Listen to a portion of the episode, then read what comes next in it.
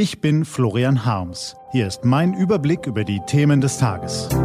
T-Online Tagesanbruch. Was heute wichtig ist. Freitag, 22. Januar 2021. Offene Grenzen? Zu welchem Preis? Heute von Politikredakteurin Camilla Kors. Gelesen von Ivi Strüving.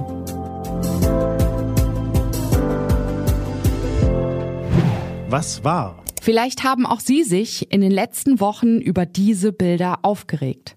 Da reisen Deutsche zum Skifahren nach Österreich, zum Shoppen nach Frankreich, zum Böllerkaufen nach Polen, mitten im Lockdown. Gleichzeitig schränken wir alle unsere Kontakte ein, verzichten, schließen Schulen und Geschäfte. Das wirft natürlich die Frage auf, was diese Opfer eigentlich bringen, wenn einige auf die andere Seite der Grenze fahren und das Virus, womöglich eine mutierte Version, wieder mit zurückschleppen. Ist die aktuelle Situation zu gefährlich, um die Grenzen geöffnet zu halten? Das diskutierten gestern bis in den späten Abend auch die Staats- und Regierungschefs der EU-Staaten auf ihrer Videokonferenz. Die Franzosen forderten schon zuvor Gesundheitskontrollen, die Belgier ein Verbot nicht wesentlicher Reisen. Und Österreichs Kanzler Kurz twitterte, er unterstütze deutsche Vorschläge für striktere Einreisekontrollen und Testpflichten. Bei diesen deutschen Vorschlägen bezieht er sich eigentlich auf Bayerns Ministerpräsident Markus Söder.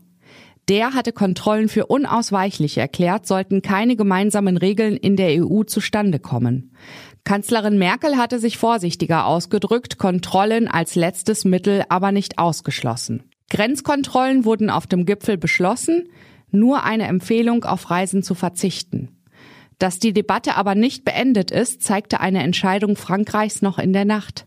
Einreisende EU-Bürger müssen ab Sonntag einen Corona-Test vorweisen. Die Debatte um Grenzkontrollen ist heikel, denn diese bedrohen den Kern der Europäischen Union, die Bewegungsfreiheit für den Personen- und Güterverkehr. Wer wissen will, wie viel Angst deshalb die jüngsten Vorschläge auslösen, muss sich nur das Interview anhören, das Luxemburgs Außenminister dem Deutschlandfunk gegeben hat. Jean Asselborn klang nicht nur besorgt, sondern auch aufgebracht. Das war falsch 2020 und das ist noch falscher 2021. Er befürchtet, das Gesundheitssystem seines Landes könne kollabieren, denn viele Mitarbeiter sind Pendler aus Deutschland. Plötzlich waren die deutschen Schlagbäume zu. Die Erinnerung an das Frühjahr 2020 ist nicht nur in Luxemburg noch frisch. Über Nacht hatte Innenminister Horst Seehofer damals eines der Grundprinzipien der Europäischen Union ausgesetzt. Das traf die Nachbarländer unvorbereitet und erschwerte ein gemeinsames europäisches Vorgehen gegen die Pandemie. Auch die wirtschaftlichen Schäden waren immens. Zu Recht verurteilte das Europaparlament die Grenzschließungen als unverhältnismäßig. Heute ist die Situation eine andere. Die zweite Welle der Seuche hat Europa viel härter getroffen als die erste. Wahrscheinlich hoch ansteckende Mutationen verbreiten sich schnell. Noch fehlt die Kenntnis, in welchem Ausmaß diese in Deutschland und Europa schon vorkommt.